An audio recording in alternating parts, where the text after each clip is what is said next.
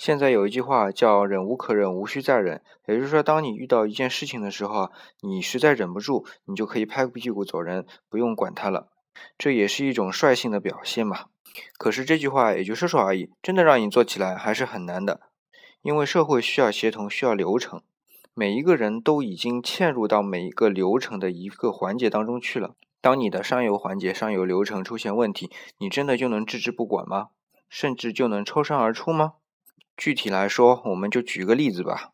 比如说，你在公司里边要出一份合同给客户，业务部门已经和客户啊谈好了条款，助理呢也已经把文书都准备好了，部门经理也已经签字了，需要法务部门呢最后来审核一下。结果呢，法务部门手里也有很多合同，因为从各个业务部门呐聚集过来的，都集中在他那里，处理起来需要些时间。到这个时候，你还能率性的说一句“无需再忍”吗？